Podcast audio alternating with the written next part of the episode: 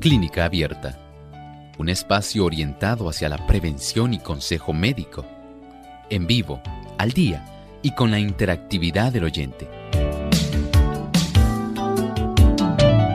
Clínica Abierta, poniendo al doctor a su alcance para un diálogo claro y honesto, porque nos importa su bienestar y salud.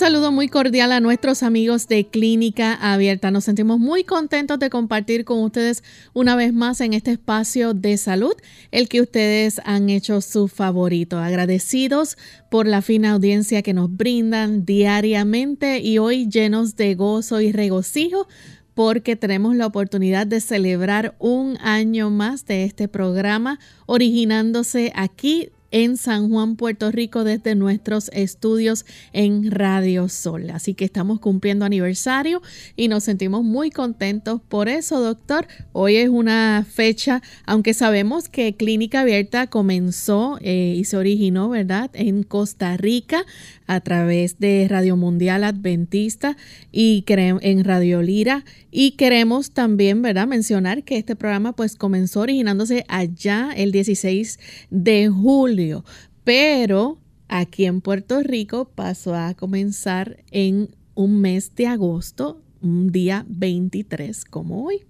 Así, es, del año 2004. 2004. Así, es, y agradecemos al Señor, han sido 19 años, ¿verdad? El Señor ha permitido que el programa pueda estar originándose aquí en Puerto Rico y estamos muy agradecidos por aquellas personas que nos precedieron, eh, personas médicos y conductoras, ¿verdad, Lorraine? Que estuvieron con nosotros eh, iniciando. Fueron los zapadores de este programa y a quienes le enviamos muchos saludos al doctor Oguer de la Rocha, al doctor William Rojas, a Doria Álvarez, ¿verdad? Y Darling Naranjo. Y Darling Naranjo.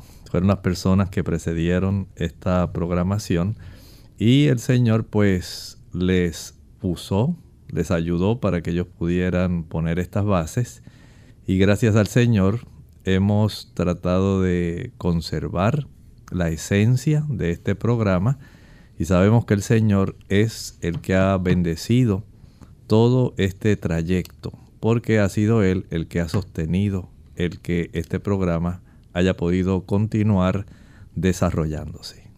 Así es, y estamos contentos por eso, porque si no fuera por ustedes amigos, este programa, ¿verdad?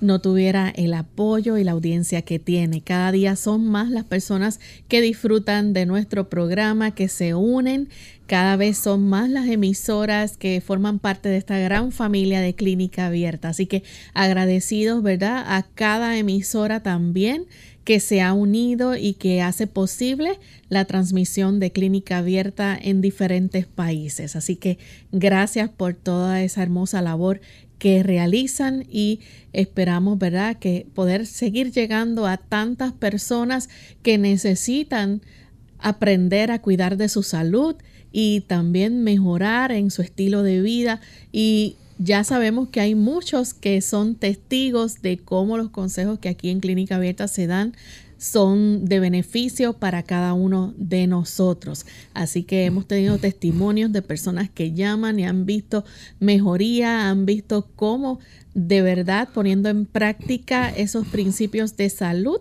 han cambiado para bien han mejorado y eso es lo que queremos, que cada uno de ustedes pues pueda prevenir enfermedades, pueda tener un mejor cuidado de su salud y sobre todo, ¿verdad? Cuidar nuestro cuerpo que sabemos que es templo del Espíritu Santo y tenemos que hacer buen uso de él. Así que gracias a todos por la sintonía. Vamos en esta hora entonces a comenzar con el pensamiento saludable, así que compartimos ahora esta reflexión. Además de cuidar tu salud física, cuidamos tu salud mental. Este es el pensamiento saludable en clínica abierta.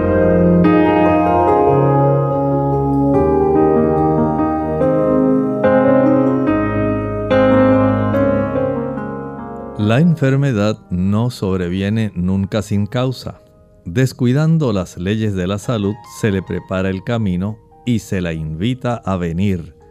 Muchos sufren las consecuencias de las transgresiones de sus padres. Si bien no son responsables de lo que hicieron estos, es sin embargo nuestro deber averiguar lo que son o no son las violaciones de las leyes de la salud. Deberían evitar los hábitos malos de sus padres y por medio de una vida correcta ponerse en mejores condiciones.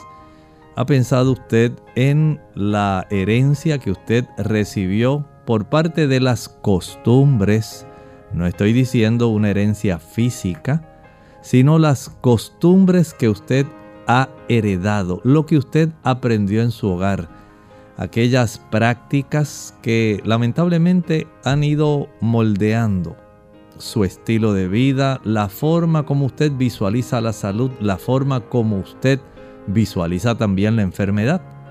Y esto es algo sumamente importante, es clave, porque generalmente heredamos prácticas, heredamos costumbres que pueden ser más bien perjudiciales que beneficiosas. Algunas personas heredan o aprenden el hábito de tomarse algún café con alguna galleta con mantequilla y piensan que eso es un buen desayuno y es suficiente.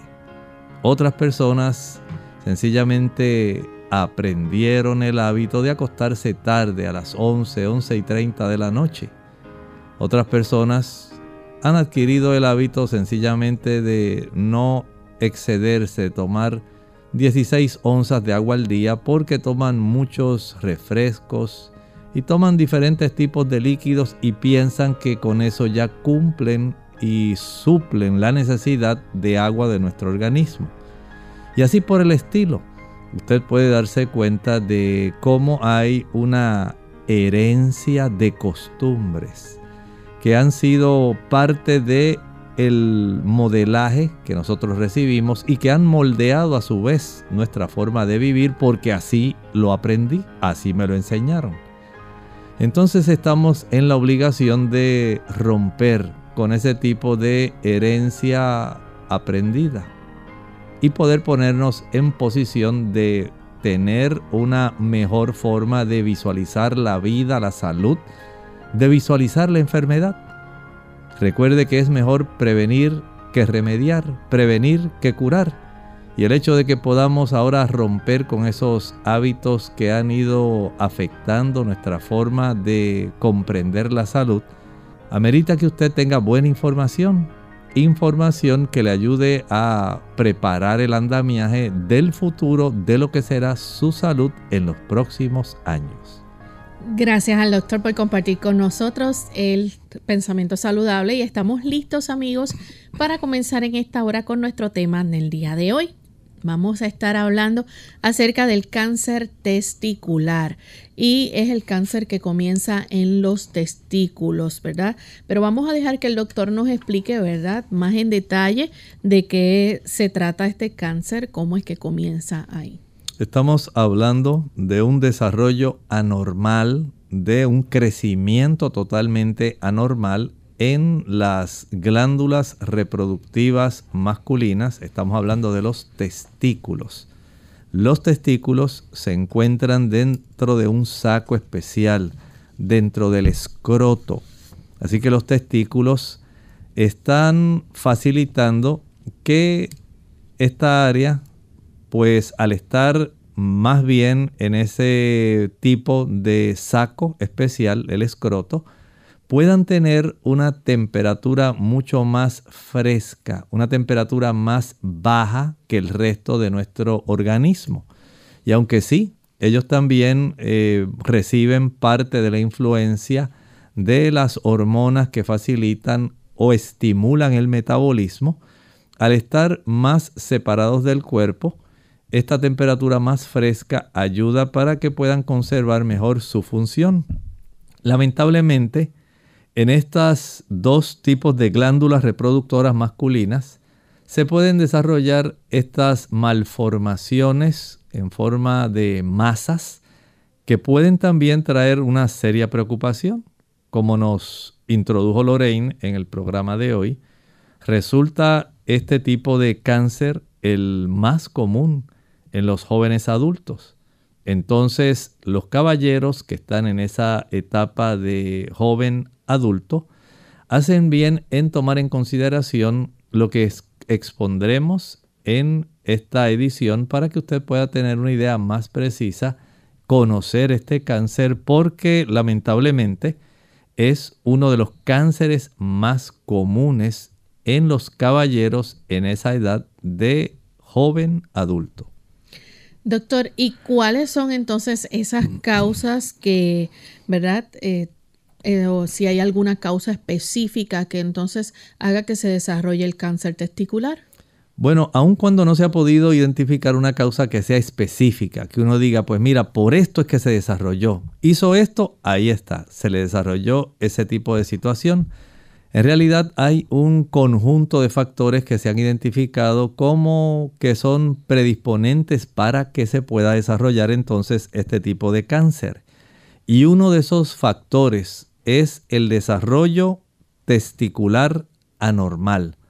Quiere decir que en el proceso, digamos, embrionario, cuando se están desarrollando los testículos, si estos testículos no se desarrollaron adecuadamente, y hubo un testículo más grande que el otro y hasta el asunto de cómo migró, hasta qué área llegó, si hubo o no el descenso testicular, porque estos eh, testículos vienen migrando en ese proceso embrionario y en el proceso de desarrollo del caballero, ellos van descendiendo, llegando a la zona para eventualmente entonces llegar a la zona del escroto y ahí permanecer durante el resto de la vida. Si estos testículos no descendieron o no se desarrollaron adecuadamente, ya tenemos entonces una, un factor que es predisponente para facilitar el desarrollo del cáncer testicular. Vamos en este momento a hacer nuestra primera pausa y cuando regresemos vamos a seguir hablando más sobre este interesante tema, así que no se vayan, volvemos en breve.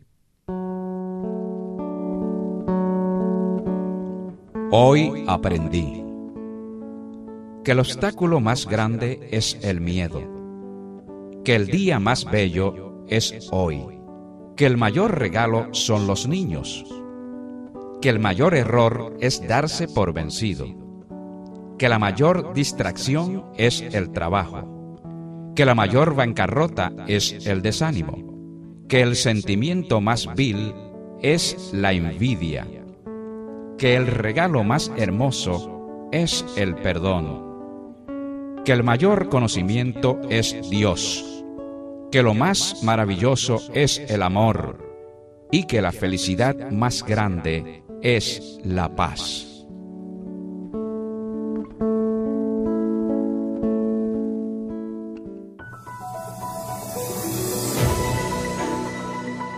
El cáncer de próstata es una enfermedad por la que se forman células malignas o cancerosas en los tejidos de la próstata. Este tipo de cáncer es más común en los hombres de edad avanzada. En los Estados Unidos se diagnosticará cáncer de próstata aproximadamente uno de cada cinco hombres. Los signos de cáncer de próstata incluyen tener un flujo débil de orina u orinar con más frecuencia. Además de esto, existen varios otros signos y síntomas como necesidad frecuente de orinar, en especial de noche, dificultad para empezar el flujo de orina, dificultad para vaciar la vejiga por completo, dolor o ardor al orinar, sangre en la orina o en semen, dolor de espalda, cadera o pelvis que no desaparece, y falta de aire, mucho cansancio, latidos rápidos del corazón, mareo o piel pálida a causa de anemia.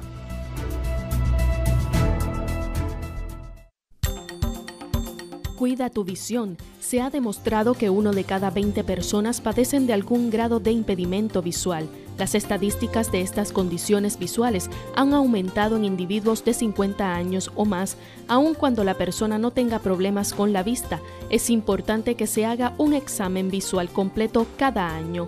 En el caso de los infantes, se les debe hacer un examen a sus ojos a partir de los seis meses de nacido y luego proseguir con un examen anual para detectar o descartar condiciones o enfermedades visuales. Unidos, unidos,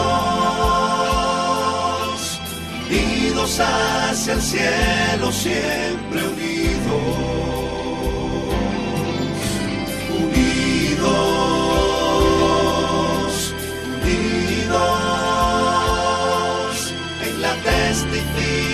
De la verdad, en la testificación de la verdad.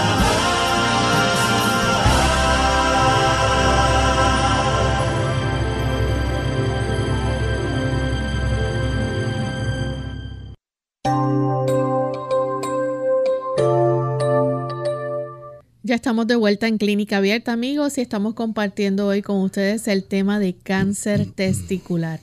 Antes de la pausa, el doctor nos estaba explicando, ¿verdad?, de cómo este cáncer comienza en los testículos, las glándulas reproductoras masculinas que están localizadas en el escroto.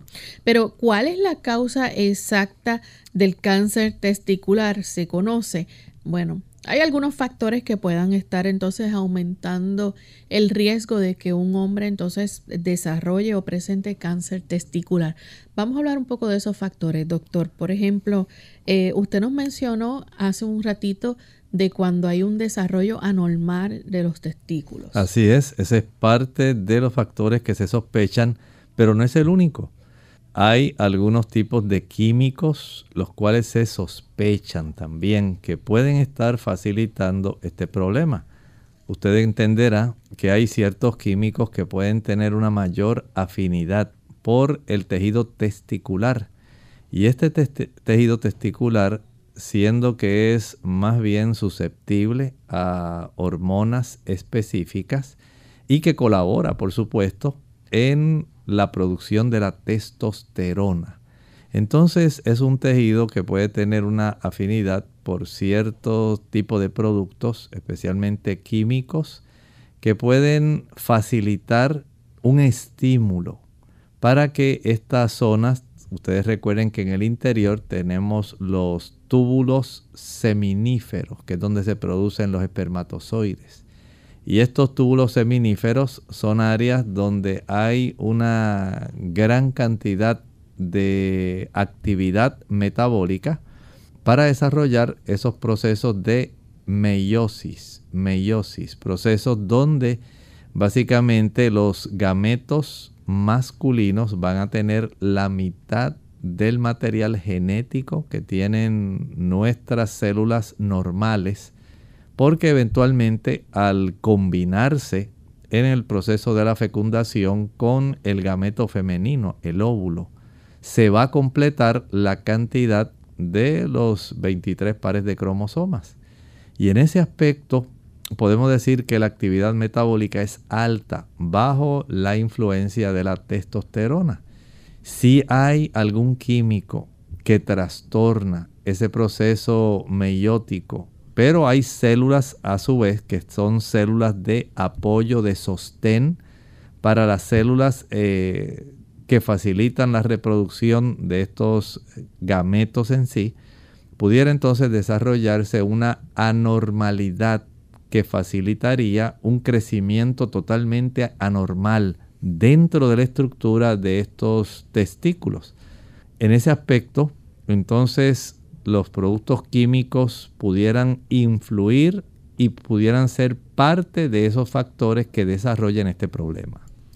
También, además de esos, eh, ¿verdad? Esas exposiciones a ciertos químicos, también está el hecho de que, por ejemplo, haya antecedentes familiares con algún tipo de cáncer testicular. Claro, pudiera ser el caso de que el papá, el abuelo, el bisabuelo, ya tuvieron también este problema y esto pudiera ser parte de los factores que están facilitando que este cáncer también pueda desarrollarse más fácilmente en la descendencia de las personas que tienen este antecedente.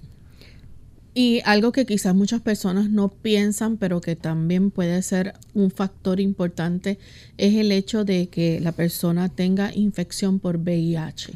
Sí, hay una serie de eventos que pueden desarrollarse. Recuerden que los virus pueden alterar en gran medida funciones muy importantes dentro del núcleo de nuestras células. Y esto pudiera ser parte de la situación como se estimulan genes en los núcleos de las células. Hay unas secciones, se les llama oncogenes, onco de cáncer, genes que pueden facilitar el desarrollo de cáncer. Y la influencia de algunos de estos virus pudieran estimular procesos que faciliten el que se enciendan, el que se estimule, se induzcan estas áreas específicas, facilitando que en zonas de histonas, y áreas que resguardan muy bien la expresión de ciertos genes en nuestros cromosomas. Entonces, esta influencia pudiera ser viral, pudiera ser testicular, como estábamos hablando, pero en este caso viral, el VIH, pueda facilitar que esto pueda encenderse y se pueda expresar la función que permite la producción de proteínas que estimulen anormalmente la reproducción de células en la zona testicular, dando lugar al cáncer testicular.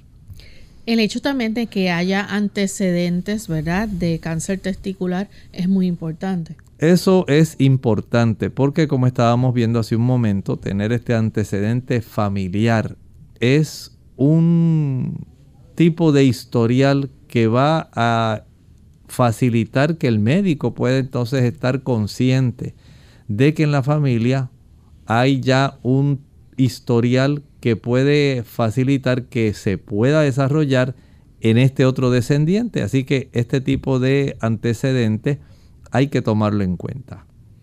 Y también eh, antecedentes de cuando, por ejemplo, eh, la persona cuando nace un testículo quizás no le ha descendido o puede darse el caso de que los dos. Puede darse ese caso. Este problema de testículo no descendido pudiera facilitar este problema porque al conservar el testículo una temperatura mayor que la del resto del cuerpo, que la que normalmente debiera tener al descender a la zona del escroto, al saco especial que facilita que estos testículos puedan conservar una temperatura más fresca que el resto del cuerpo. El conservar eh, expuestos los testículos que no han descendido, que quedan, digamos, en el canal inguinal. Esto pudiera entonces ser parte del problema que facilita el desarrollo del cáncer testicular.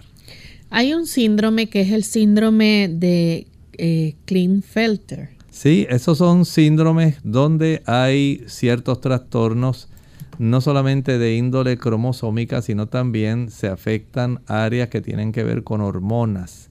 Y esto pudiera dar lugar a que también se desarrolle más fácilmente el cáncer testicular. También eh, hay un factor importante, doctor, y es la infertilidad. Sí, definitivamente ahí contamos entonces con este otro factor que puede facilitar el que esto se desarrolle. Normalmente el caballero debe estar produciendo una buena cantidad de espermatozoides, pero cuando estos espermatozoides no se producen en cantidades adecuadas y se trastornan los procesos que facilitan la reproducción de las, se le llaman espermatogonias, las precursores, células precursoras para dar lugar a los espermatozoides. Entonces ya tenemos un antecedente que puede facilitar el desarrollo del cáncer testicular. Y aunque muchas personas quizás no piensan en esto, pero el consumo de tabaco es otro factor que influye también en esto. Haciendo un análisis bastante somero de la situación que nosotros vemos diariamente en nuestra sociedad, me atrevería a decir que esta sería la causa más probable, el factor más probable a que esto suceda. aun cuando se hacen campañas desde el punto de vista sanitario para disuadir a la multitud de caballeros y a la población en general a que eviten el uso del tabaco. Sabemos que hay indirectamente un esfuerzo grande por parte de las mismas tabacaleras para que la gente siga consumiendo tabaco porque por supuesto ese es su trabajo ellos obtienen ganancia de la siembra, el desarrollo de productos de tabaco y especialmente el producir cigarrillos. Y mundialmente este esfuerzo, aun cuando se hacen las advertencias en cada una de estas cajetillas de cigarrillo y se elevan los precios, las personas lamentablemente siguen eh, adquiriendo este hábito tan perjudicial que es uno de los facilitadores por los cuales se puede desarrollar cáncer.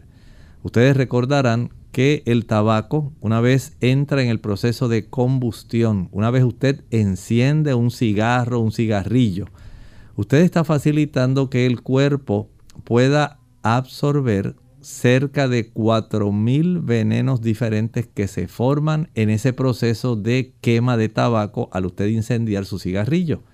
Al usted inhalar ese humo, esos 4.000 venenos van ahí. Cuando este humo se inhala, dentro de esos 4.000 venenos hay 60 de estos venenos que son cancerígenos. Y los venenos son venenos, son toxinas. Cuando usted enciende ese cigarro o ese cigarrillo, no hay ácidos grasos que a usted le beneficien no hay aminoácidos que le beneficien. Tampoco hay carbohidratos que le beneficien. No hay vitaminas, no hay minerales, no hay fitoquímicos protectores, no hay antioxidantes protectores. Más bien, todo lo que hay son toxinas, venenos.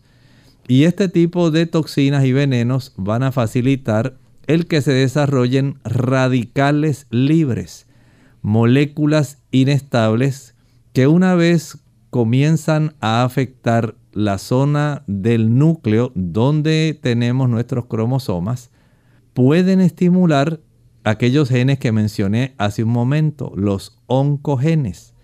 Es decir, no solamente los químicos externos que se pueden inhalar o que se pueden absorber o pueden introducirse a través del alimento, sino también entiendo de una manera más específica cuando exponemos nuestro cuerpo a la absorción de estos venenos del tabaco.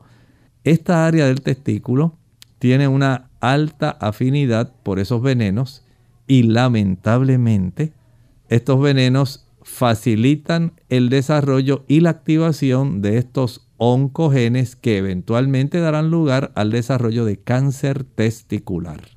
Vamos en esta hora a nuestra segunda pausa y cuando regresemos vamos a continuar con más de esta información y si ustedes tienen preguntas las pueden compartir con nosotros. Volvemos en breve. Un niño le preguntó a su papá, ¿de qué tamaño es Dios? Entonces al mirar al cielo su padre vio un avión y le preguntó a su hijo, ¿de qué tamaño ves aquel avión? Y el chico le respondió, no, pues es pequeño, casi ni se alcanza a ver. Entonces el papá lo llevó al aeropuerto y al estar cerca de un avión le volvió a preguntar, ¿y ahora de qué tamaño dices que es el avión? El chico sorprendido, papá, es enorme. El papá le dijo entonces, Dios es así. El tamaño va a depender de la distancia que tú estés de Él. Cuanto más cerca estés de Él, mayor Él será en tu vida. El dolor de articulaciones y espalda, ¿es normal? Hola, les habla Gaby Zabalúa Godard en la edición de hoy de Segunda Juventud en la Radio, auspiciada por AARP. Los dolores de espalda o articulaciones muchas veces son vistos como parte inevitable del proceso de envejecimiento. Sin embargo, esta consideración errónea puede perjudicar seriamente la salud. Como el dolor es una de las maneras en que el cuerpo nos avisa que algo no marcha bien, en algunos casos la sintomatología puede ser señal de otras enfermedades más serias. Por ejemplo, si experimentas dolor en la espalda o articulaciones no provenientes de artritis o lesiones sufridas, debes consultar a tu médico, ya que estos pueden ser síntomas de otros padecimientos como cáncer de próstata, osteoporosis, lupus o cáncer de los huesos. Como todas las anteriores son enfermedades que pueden poner en riesgo tu vida, es imprescindible detectarlas lo antes posible. Observa si tus dolores son punzantes y localizados en el centro o parte baja de la espalda, que puede estar relacionado con algún tipo de actividad realizada o si provienen de alguna lesión sufrida en días anteriores. Llevar de antemano un registro del tipo, frecuencia y lugar donde se presenta el dolor es básico para tu visita al médico. Esto puede marcar la diferencia de en el tipo de pruebas que el doctor te realice y posteriormente en el tratamiento administrado. En caso necesario, pide que te recomiendan a un especialista. El patrocinio de AARP hace posible nuestro programa. Para más información, visite www.aarpsegundajuventud.org. Numerosos cánceres están resultando ser autoinducidos. ¿Cómo? Probablemente usted se preguntará. Sí, es cierto. Nosotros mismos lo podemos promover. ¿Qué tal amigos? Les habla el doctor Elmo Rodríguez Sosa en factores de la salud. Exactamente, numerosos cánceres están resultando ser autoinducidos. Los promovemos exponiéndonos en forma crónica a ciertos factores ambientales, lo que comemos y bebemos, el lugar donde vivimos y trabajamos y lo que respiramos. Muy bien, cualquiera de ellos puede determinar si nos convertiremos en enfermos de cáncer. Entonces, ¿podría decirse que nos autoprovocamos el cáncer? La ciencia médica continúa progresando en la detección temprana y el tratamiento eficaz de numerosos cánceres, pero esos esfuerzos se efectúan después de la aparición del mal. La triste verdad es que las muertes por cáncer continúan aumentando. En la actualidad, uno de cada cuatro norteamericanos muere de cáncer. Sin embargo, esta tendencia puede cambiarse si solo adoptáramos las precauciones que ya conocemos del 70 al 80% de los cánceres que nos afligen, podrían prevenirse. Qué interesante. Necesitamos aprender a identificar aquellas causas que pueden provocarnos el cáncer. Y esto está a nuestro alcance. Probablemente ya sabemos cómo el uso del tabaco tiene este tipo de relación y el uso de otros tipos de sustancias, la exposición a las cuales nos puede también estar produciendo los mismos. Pero hay mucho más en relación a esto. Cuán interesante es este tema. Muchas gracias amigos por haber estado con nosotros en esta cápsula de salud de Factores de la Salud, traído a ustedes por cortesía del Ministerio de Salud de la Iglesia Adventista del Séptimo Día.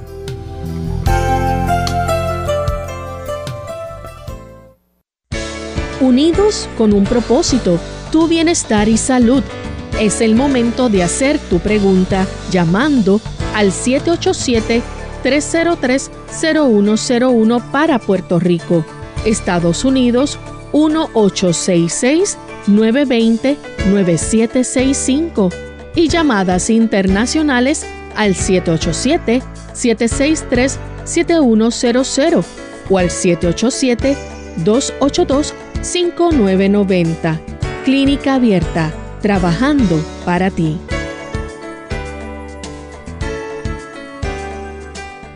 Clínica Abierta. Estamos de vuelta en Clínica Abierta, amigos, y hoy estamos compartiendo con ustedes sobre el tema de cáncer testicular. Antes de la pausa estuvimos compartiendo con ustedes ciertos factores o una lista de factores que puede desencadenar a que se presente el cáncer testicular.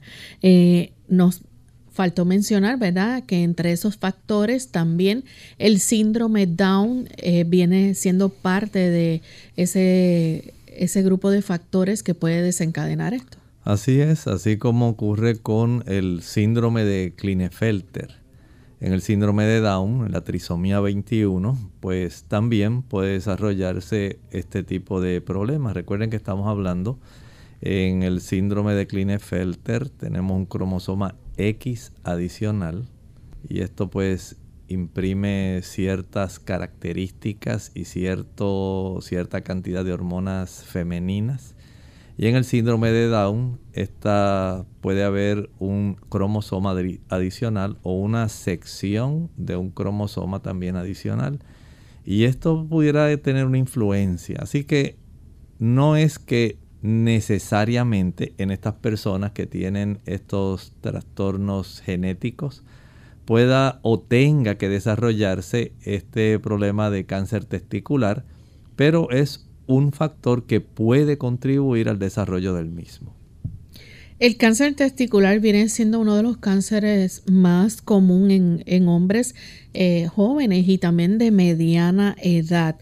Eh, ¿Por qué esto? ¿Y por qué, verdad, eh, en, hombres jóvenes? Recuerden que en esa época hay una mayor reproducción, una mayor cantidad de espermatocitos se están desarrollando, hay más actividad sexual hay una mayor influencia hormonal, pero también es la época cuando se han adoptado, tal vez intensamente, hábitos como el fumar, una mayor exposición tal vez por trabajo a sustancias químicas. Y este conjunto de factores pudieran facilitar que en esa etapa de la vida se pueda tener una mayor exposición a inductores de tal manera que se pueda estimular a nivel del núcleo de las células que están dentro del testículo el que se desarrolle una masa anormal por una reproducción anormal. Y en ese sentido mencionaba la importancia no solamente de los químicos, sino también de la, el hábito del el tabaco, del tabaquismo.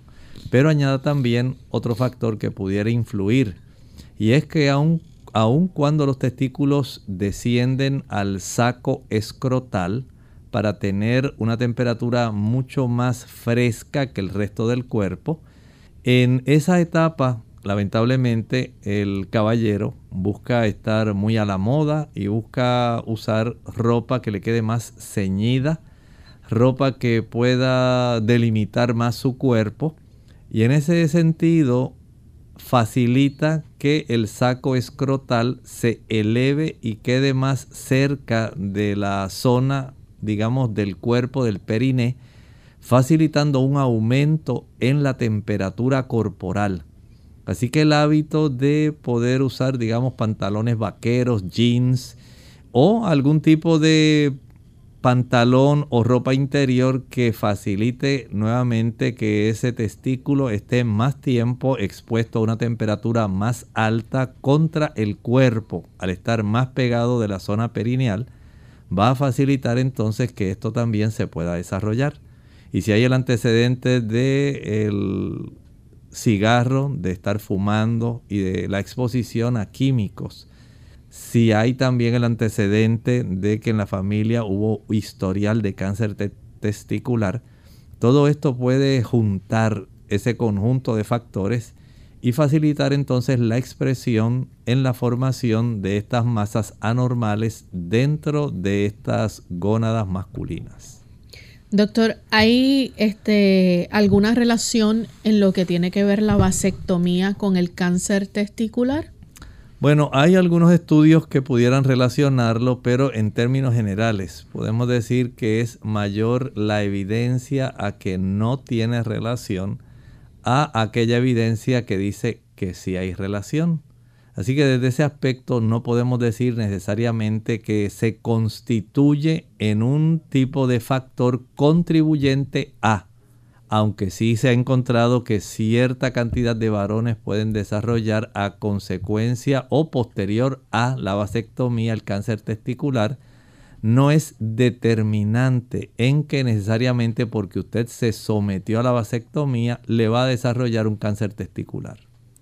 Hay dos tipos de cáncer testicular, están los seminomas y los no seminomas. ¿Nos puede explicar un poquito de en qué consiste cada uno? Cómo, ¿Cuál es la diferencia? Claro, nosotros tenemos células germinativas dentro de nuestros los testículos, los caballeros. Y de acuerdo a la clasificación histológica del tejido eso quiere decir histo, quiere decir tejidos, de acuerdo a la clasificación histológica, entonces podemos decidir o podemos identificar más bien qué tipo de cáncer testicular se ha desarrollado. Por ejemplo, en este tipo de cáncer tipo seminoma, es una forma de cáncer testicular que es de un crecimiento mucho más lento y ocurre entre los caballeros que rondan los 40 a 50 años de edad. Y este básicamente podemos decir se puede propagar más fácilmente a los ganglios que se encuentran cerca de la zona de los testículos y del área pélvica. Y esto ya sencillamente va a poner en riesgo, ¿verdad?, a esta persona para que inmediatamente el médico pueda tener que reconocer este tipo de desarrollo que tiene que ser tratado rápidamente. Aunque es de un crecimiento anormal y afortunadamente no es el cáncer más frecuente, el tipo o la variante de cáncer más frecuente. Así que el seminoma, aunque es de los que crece lento pero se disemina, metastiza más fácilmente, no es el más frecuente dentro de la clasificación de los cánceres que se desarrollan en las gónadas masculinas. Y entonces el no seminoma, que ¿Qué pasa en este tipo de cáncer? ¿Es más común? Ese es el más común y este crece más rápidamente que los que se clasifican como seminomas. Y aquí entonces tenemos una situación porque estos que no son cánceres tipo o que son cánceres no seminomas pueden tener su origen de acuerdo a los diferentes tipos de células de los cuales se pueden desarrollar. Por ejemplo, hay el cáncer que se le llama coriocarcinoma. Este es parte o uno de los representantes, una de las variantes de este tipo de no seminomas. Están también dentro de los no seminomas el cáncer tipo embrionario. Hay otro que es el cáncer que se le conoce como teratoma, y el tumor de saco vitelino. Esos son básicamente los cuatro tipos de células que se pueden encontrar de las cuales se puede desarrollar este cáncer no seminoma. Así que en ese aspecto, aunque es básicamente el más común y el que crece más rápidamente, no se metastiza rápidamente y por lo tanto desde ese ángulo podemos tener el beneficio de atajarlo más a tiempo y tratarlo mucho más tempranamente para evitar complicaciones. Entonces, doctor, aquellos, ¿verdad? Esos tumores que son no seminomas, eh, se componen de más de un tipo de células. Exactamente, pueden diferenciarse de acuerdo a su origen. Entonces se clasifican en cualquiera de esas cuatro categorías, coriocarcinomas, que es muy escaso, el carcinoma embrionario, el teratoma y el tumor del saco vitelino. Ok.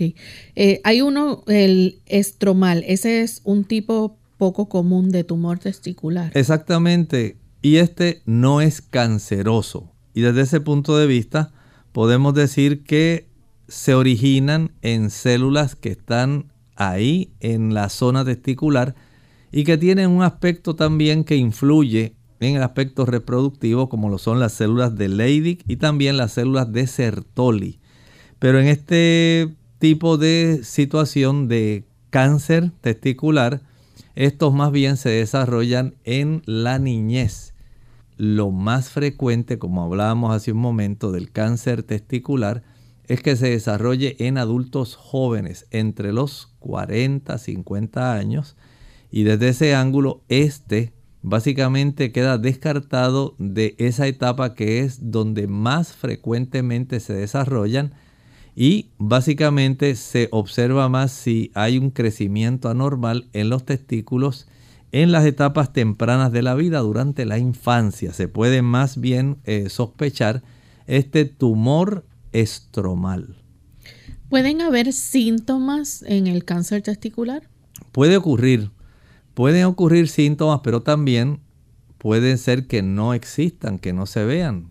Por ejemplo, puede desarrollarse una masa que no es dolorosa, es una masa indolora. Esto es parte del cuadro clínico de lo que se observa. No necesariamente hay dolor, como dijimos, pero sí hay una masa, hay un crecimiento y hay una gran preocupación por este caballero porque él sabe que su testículo no estaba de ese tamaño y no se había desarrollado ese bulto en la zona del testículo derecho o izquierdo y él no lo había detectado pero ahora está notando por haberse palpado que hay una zona que no es conforme a la zona suave que normalmente él sentía al palpar la superficie del testículo.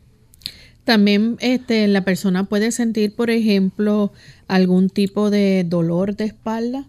Pudiera sentirse, eh, es un hecho de que aun cuando hay personas que no sienten dolor testicular, hay otros que sí. Hay otros que van a sentir eh, molestia, pueden sentir dolor y pueden sentir también una pesadez. Así que el hecho de que la mayor parte no sienta dolor no quiere decir que va a pasar desapercibido en todos los caballeros que lo desarrollan, que padecen este cáncer y que en nadie se va a desarrollar dolor. No es así.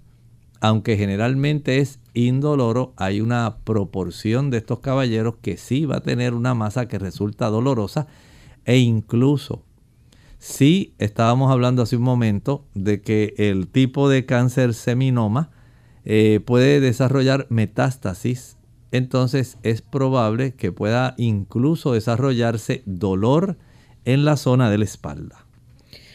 ¿Puede darse el hecho de que haya algún tipo de agrandamiento en el testículo? Sí, recuerden que al estar desarrollándose eh, anormalmente las células que dan lugar a la masa tumoral, esta masa tumoral va a estar eh, facilitando que se desarrolle un agrandamiento del testículo o sencillamente que cambie la forma como este testículo se siente, como se palpa normalmente, ya se da cuenta el caballero que hay algo que está anormal. Y además de eso, eh, puede haber también algún tipo de cantidad excesiva de tejido mamario. Pudiera ocurrir eso, más bien se ve en el caso que estábamos hablando hace un momento del síndrome de Klinefelter, donde hay un cromosoma X adicional. Se observa en, esta, en este caballero que sí se desarrolla ginecomastia, y en ocasiones pudiera desarrollarse más fácilmente algún tipo de tumor también en la zona mamaria. Inflamación también pudiera haber presente. Puede ocurrir que haya inflamación también en uno o ambos testículos, por lo tanto hay que estar atentos y tratar de identificar cuánto antes este crecimiento anormal. Doctor, eh, además de eso, ¿pudiera haber algún otro síntoma que se manifieste en otra área del cuerpo? Sí, se puede desarrollar alguna inflamación y lamentablemente, Lorraine, este tipo de tumor puede metastizar a zonas como el cerebro, puede también metastizar a zona pulmonar, pelvis, espalda o abdomen. Así que vean que este tipo de tumoración, especialmente el seminoma, puede facilitar el desarrollo lamentable de una metástasis a distancia. ¿Cuáles son las pruebas y exámenes que se pueden llevar a cabo? Obviamente en un examen físico el médico puede notar algún tipo de cambio. Claro, una masa testicular a la palpación, como dijimos, puede o no haber dolor, puede apreciarse un bulto que anormalmente se ha desarrollado sobre el testículo. Al igual que esto, se puede observar un tipo de estudio sencillo que hacen los médicos. Utilizan una pequeña lamparita para, mediante el proceso de transiluminación, eh, pegar esta lamparita a la zona del escroto a ver si tan solo es un crecimiento porque hay cierta cantidad de líquido que se está acumulando como ocurre a veces en el varicocele o en el hidrocele.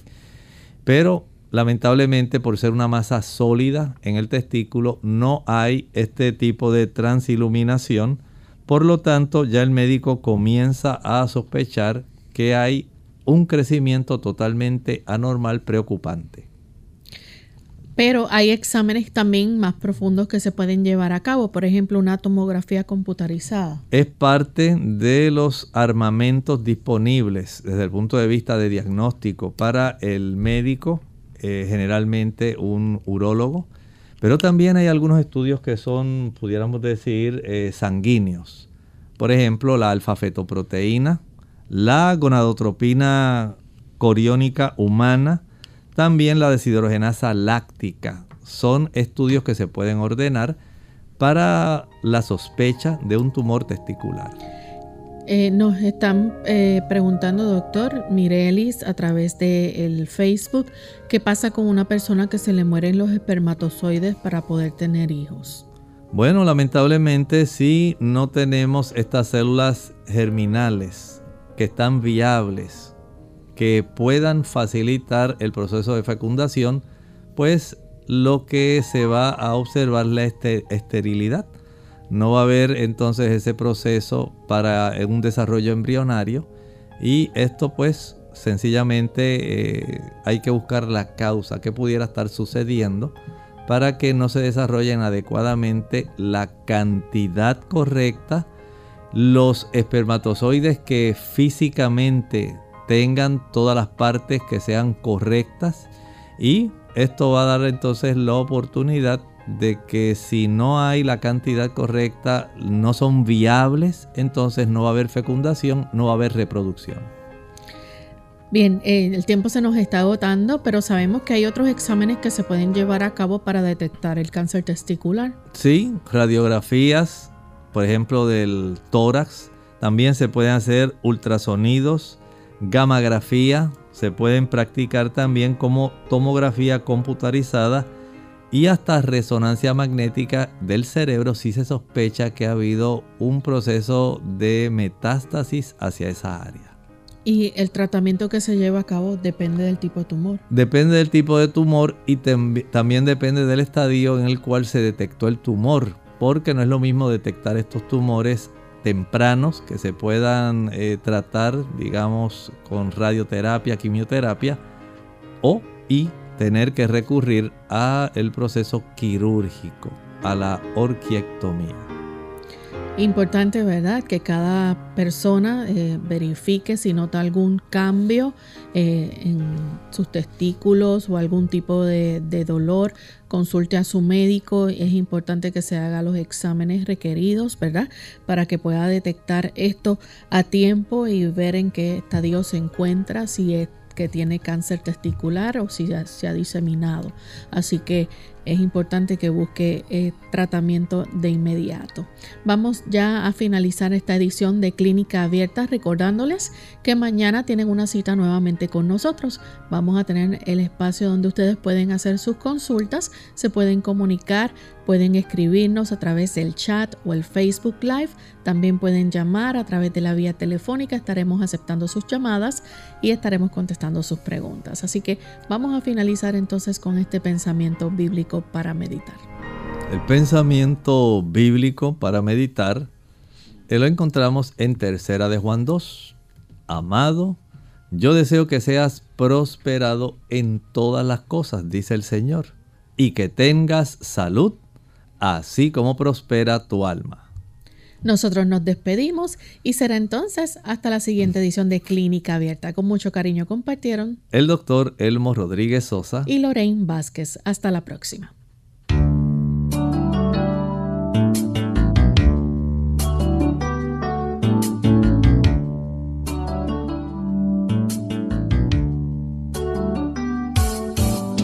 Clínica Abierta.